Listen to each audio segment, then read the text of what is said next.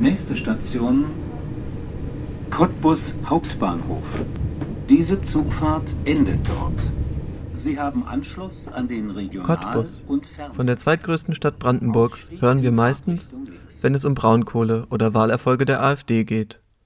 Hier studieren aber auch über 7000 junge Menschen an der Brandenburgischen Technischen Universität, kurz BTU. Abseits der modernen Uni wird einem nicht besonders viel geboten, aber gerade das spornt die Studierenden an, selbst aktiv zu werden. Sie veranstalten WG-Partys, von denen wir im gentrifizierten Berlin nur träumen können. Und um lokalen Kunstschaffenden und MusikerInnen eine Bühne zu geben, organisieren einige in ihrer Freizeit die Living Room Gallery. Einer von ihnen ist der freiberufliche Künstler Glenn, der seit dem ersten Mal dabei ist. Die Living Room Gallery gibt es jetzt schon seit sechs Jahren und das erste Mal wurde sie von der ähm, Viva Con Aqua Crew aus Cottbus ins Leben gerufen. Die hatten einfach nur die Idee, ihre Wohnung zur Verfügung zu stellen, ein paar Künstler einzuladen und eine coole Aktion zu starten. Und genau so ist es auch abgelaufen. Es gab einfach eine Handvoll Künstler, auch aus Hamburg schon und aus Berlin und aus Leipzig. Und dann haben die sich alle in der Wohnung getroffen und eine geile Ausstellung auf die Beine gestellt. Und seitdem hat sich das immer weiterentwickelt und ist mittlerweile eine ziemlich große Nummer geworden in Cottbus. Einmal im Jahr baut er mit einer Gruppe von Helfenden eine WG in eine temporäre Galerie um.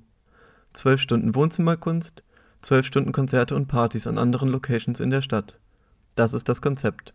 Eine der Ideen der Living Room Gallery ist, dass die Kunst greifbar ist. Das heißt nicht, dass man, wie es üblich ist, in ein Museum geht, große Räume, und super Architektur und es hängen nur die Bilder da und es gibt nur den Fokus auf die Kunst. sagt Leo, der in Cottbus Bauingenieurwesen studiert und auch Teil des Orga-Teams ist.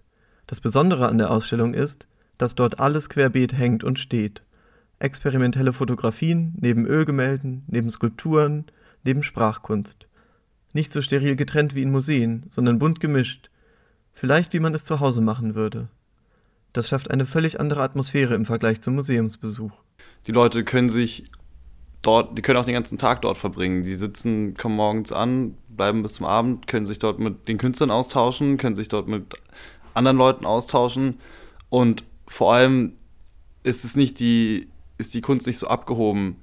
Die Leute sind in einer ganz entspannten Atmosphäre, keiner muss ruhig sein, keiner muss aufpassen, dass man den anderen nicht stört, weil genau dieser Austausch ja eben in den Wohnzimmern auch stattfindet und genau dort soll man auch über die Kunst sprechen. Insgesamt sind in diesem Jahr über 40 KünstlerInnen, 10 Bands und 20 DJs Teil der Living Room Gallery.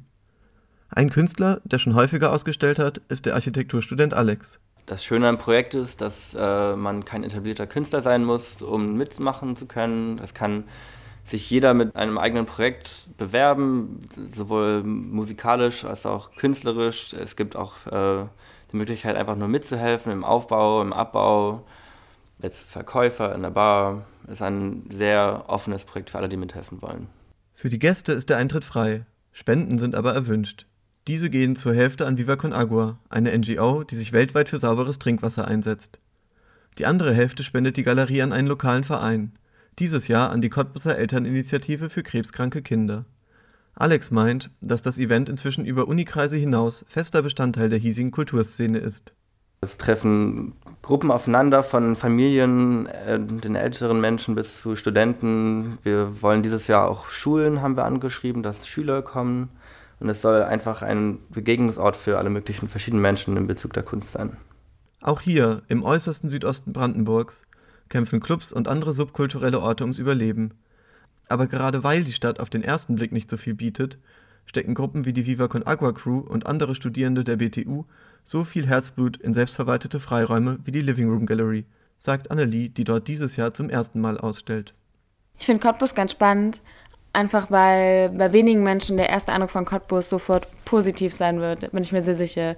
Wenn man sich aber auf die Stadt wirklich bewusst einlässt, öffnet sie eine so schöne Welt, wo man sich völlig ausleben kann. Cottbus ist halt noch nicht ganz so ausgelebt wie Berlin vielleicht oder hat nicht ganz so viele Angebote und dadurch besteht aber die Möglichkeit, so viel zu schaffen und bei so vielen Projekten aktiv sich mitzubeteiligen. Dass sich so viele engagieren, hat auch an anderen Orten Menschen inspiriert. In Magdeburg, Leipzig und Greifswald haben Studierende inzwischen schon Living Room Galleries gegründet. Für uns Studis aus Berlin ein guter Anlass, mal rauszufahren und Kunst, Musik und Wohnzimmer von Studierenden in anderen Städten auszukundschaften.